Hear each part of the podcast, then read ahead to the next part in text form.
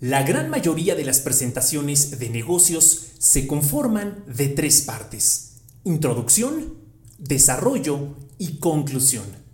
En esta ocasión me gustaría enfocarme en la introducción y compartir contigo tres tipos de mensajes que te pueden ayudar a cautivar a tu audiencia desde el inicio. Y tú quieres que te pongan atención porque a través de las presentaciones de negocios comunicas proyectos, iniciativas, resultados, solicitudes de apoyo, prioridades para la compañía y tus logros las contribuciones que aportas a la compañía y que quieres que tu jefe y otras partes interesadas conozcan para que las tomen en cuenta al momento de decidir a quién le van a aumentar el salario y a quién le van a brindar mayores oportunidades de crecimiento. Además, un punto relevante. Los programas para hacer diapositivas como PowerPoint, Keynote, Google Slides son herramientas de comunicación muy importantes quizá solo por debajo del correo electrónico. Todos, tarde o temprano, en algún momento de nuestra carrera, tenemos que hacer presentaciones. Y la verdad, a veces no entiendo cómo algo tan relevante es hecho a un lado, olvidado por muchas personas no le dan la importancia que tiene y eso termina afectando su carrera profesional muchísimo más de lo que las personas creen. Platiquemos al respecto. Bienvenido y bienvenida a este canal. Si esta es la primera vez que me acompañas, mi nombre es Jonuel Ramírez y me gusta hablar de comunicación profesional, en cualquiera de sus formas es un área que me apasiona y en la que he trabajado durante los últimos años de mi carrera en corporativos de México, Japón, Canadá y Estados Unidos. Y en este espíritu de apoyarte a que te comuniques de una manera profesional, lo cual importa para construir una carrera exitosa, obtener un incremento de salario o para trabajar con un jefe tóxico, eh, te invito a que descargues gratis mi guía para comunicarte de manera profesional en el lugar de trabajo donde explico ocho dimensiones de la comunicación profesional con la aspiración de que sean de ayuda para que tú diseñes tu propio plan de desarrollo, tu propio plan de acción. La introducción en una presentación de negocios es relevante porque es el momento en donde, en términos generales y dependiendo el contexto de la junta, claro está, comunicas una gran variedad de mensajes que pudiéramos razonablemente dividir en tres tipos. Los mensajes que comunicas verbalmente, los mensajes que comunicas a través de tu lenguaje corporal, energía y actitud, y los mensajes que comunicas por medio de la información que has incluido en la diapositiva que estás proyectando. Los mensajes que comunicas verbalmente esencialmente son las oraciones y palabras con las que diseñas tus mensajes. Especial atención, cómo utilicé el verbo en acción diseñas tus mensajes, lo cual sugiere un trabajo previo, pensado e intencional. No dije improvisas tus mensajes. ¿Cuáles son algunas opciones de mensajes verbales?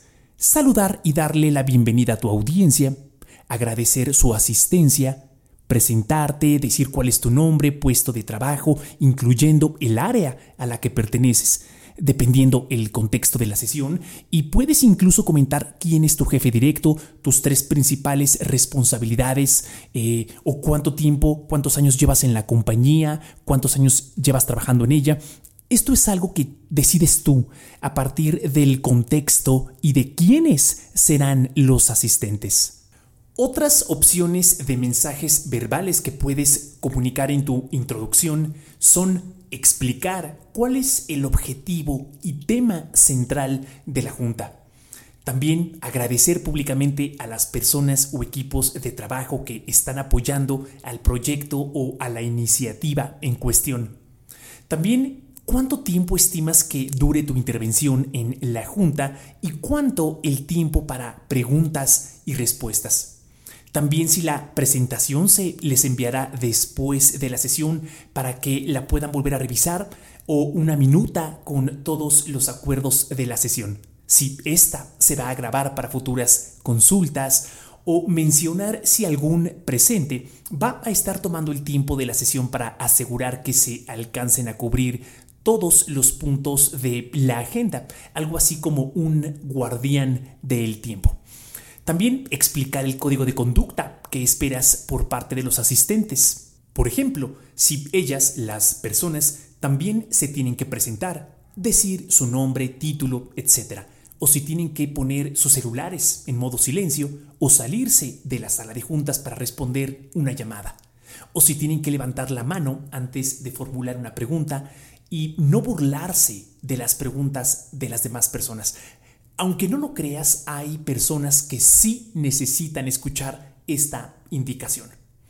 Si se trata de una junta donde se requiere la participación verbal de los asistentes o no, y si es así, ¿qué va a significar el silencio en tu presentación? Por ejemplo, en mi caso, he atendido y atiendo juntas donde todos sabemos que el silencio significa estoy de acuerdo. Ya cada quien sabrá si se queda callado o no y si pueden tomar fotografías con su celular a las diapositivas que estás presentando o no. Muchas veces damos por hecho que las personas, por sentido común eh, o porque es obvio, ya están en el mismo entendido que nosotros, pero no es así. El sentido común es el menos común de los sentidos y preferir el silencio en lugar de alzar la voz eh, para comunicar una instrucción, necesidad, procedimiento, etc., es una estrategia de comunicación vulnerable. Si es importante, no se confía en el sentido común. Ahora, cuando hablamos de introducciones, la idea es que también consideres que estas son clave para captar la atención de los asistentes. Un punto muy importante, especialmente por la cantidad tan vasta de distracciones que dividen nuestra atención distracciones porque no podemos dejar de revisar el celular o por las responsabilidades de nuestra propia vida. Tengo que pagar la renta, enviarle el reporte a mi jefe, llevar a mi hijo a su clase de fútbol, regresar para mi clase de inglés, hacer ejercicio, preparar mi lunch para mañana y millones de cosas más.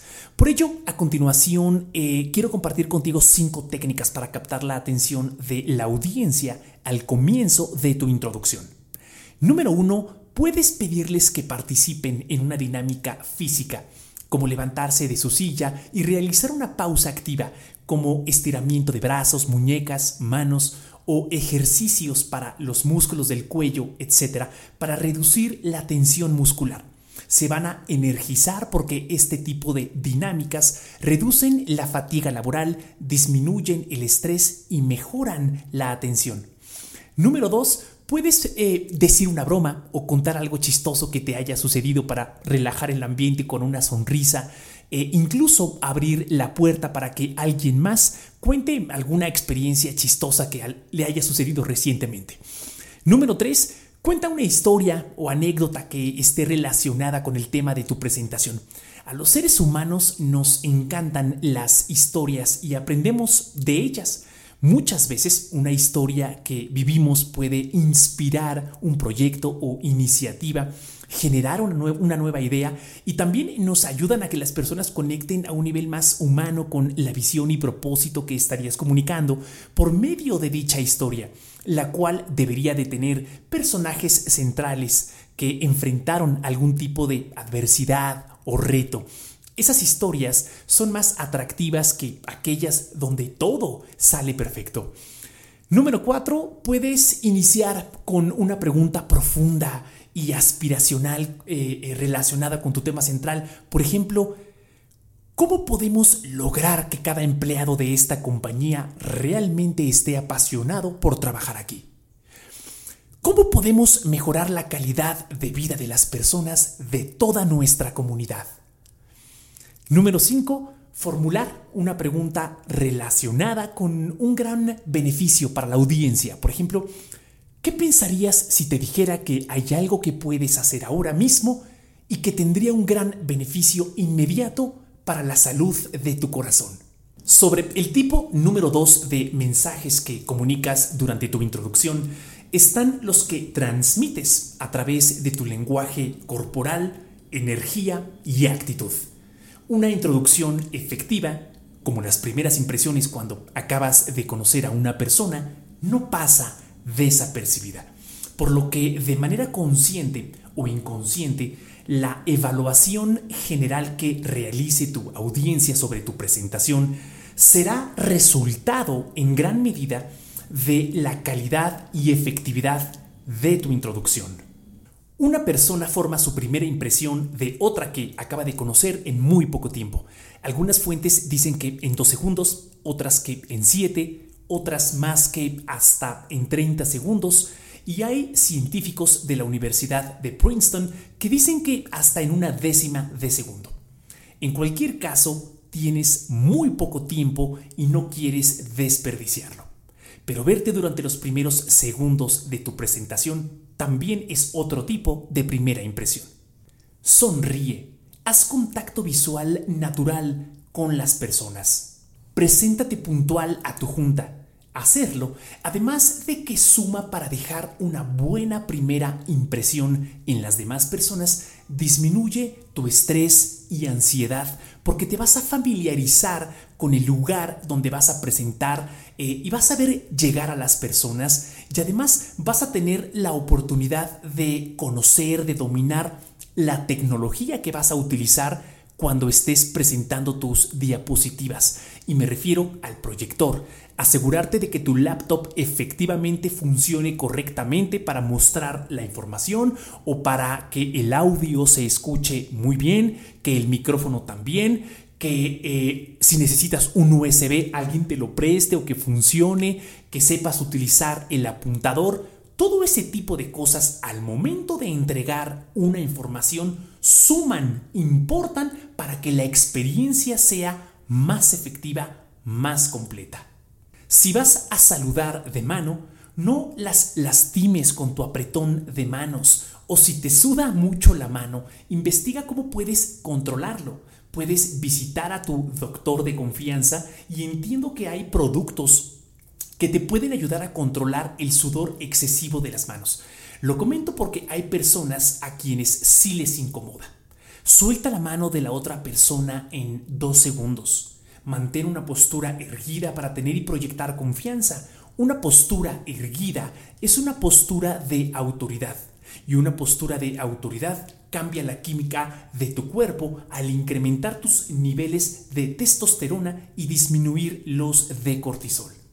Evita cruzar los brazos o piernas porque sugiere que no estás abierto a interactuar con las demás personas. Levantar las cejas comunica interés. Proyecta que te entusiasma estar en la junta. Aumenta tu energía en un 10% para que las demás personas la podamos percibir. Date el tiempo de respirar profundo y evita jugar con el cabello, llaves, joyería, morderte el cabello, morderte las uñas, porque eso sugiere nerviosismo. Y si estás muy nervioso, sugiere que no estás en control. Y si no estás en control, ¿por qué debiera de confiar en ti? Y finalmente están los mensajes que comunicas por medio de las diapositivas que estás proyectando. En este tema en particular, por favor, te invito a que practiques en voz alta cómo vas a presentar cada una de esas diapositivas. De tal manera que conozcas muy bien cuál es la información que contiene cada una de las diapositivas y también los mensajes clave que vas a utilizar para poderlas explicar de la manera más efectiva posible. Hay muchísimas buenas prácticas para poder diseñar diapositivas efectivas, lo cual es muy relevante. Es algo que tú quieres, diseñar diapositivas efectivas, porque ellas te ayudan a captar la atención de las personas. Y si las personas te están prestando atención, van a recordar la información que les estás presentando. Y recuerda algo muy importante, las personas actuamos a partir de lo que recordamos. Entonces, tú lo que quieres es crear diapositivas efectivas y no diapositivas que inviten a la distracción. a la distracción del celular, a la distracción por los retos que tenemos en la vida diaria o en el trabajo. Al contrario, tú quieres diapositivas que capten la atención de las personas. Por ejemplo, una buena práctica que he venido utilizando en los últimos años es incluir un cintillo en la parte inferior de cada diapositiva con la idea central que quiero que la gente se lleve de la diapositiva que están viendo. Esto me ayuda a que tengan un mejor entendimiento de la información que les estoy compartiendo. Como esta buena práctica, hay muchísimas más que, que encantado de la vida puedo compartir contigo si es que es un tema que te puede ayudar. El diseño de diapositivas efectivas para captar la atención de las personas. Antes de que una persona haga lo que quieras que realice como resultado de tu presentación, muchas veces es para presentarles un proyecto, el lanzamiento de una nueva iniciativa y necesitas el apoyo de una persona. Para que una persona primero eh, pueda apoyarte, requiere prestarte atención para comprender lo que le estás explicando, por qué es importante que actúe, cómo tiene que actuar, cuál es su rol y cuál es el beneficio para la persona si hace lo que tú le estás pidiendo que haga. Todo esto es posible con eh, diapositivas efectivas y con mucho gusto puedo preparar un episodio con recomendaciones al respecto. Si es un tema que te interesa, por favor, eh, dime por medio de comentarios o un mensaje directo a través de Instagram. También está fácil eh, responder por ese medio y con mucho gusto lo preparo. Ahora sí, muchísimas gracias por haberme acompañado en este episodio. Si llegaste hasta este punto, muchísimas gracias. Eh, en verdad aprecio tu tiempo, tu atención. Y recuerda que este episodio no únicamente está disponible en video, también en audio, en versión podcast, en Spotify y en otras plataformas de audio. Si es que es un medio o un formato que te funciona mejor en el sentido de que escuchando puedes realizar otras actividades. Nuevamente, muchísimas gracias por acompañarme. Por favor, prepara esas diapositivas. La gente se va a dar cuenta de que vienes preparado. Sugiere que respetas su tiempo, su atención y vas a proyectar eh, a ese comunicador efectivo, asertivo, profesional que llevas dentro. Gracias y hasta pronto.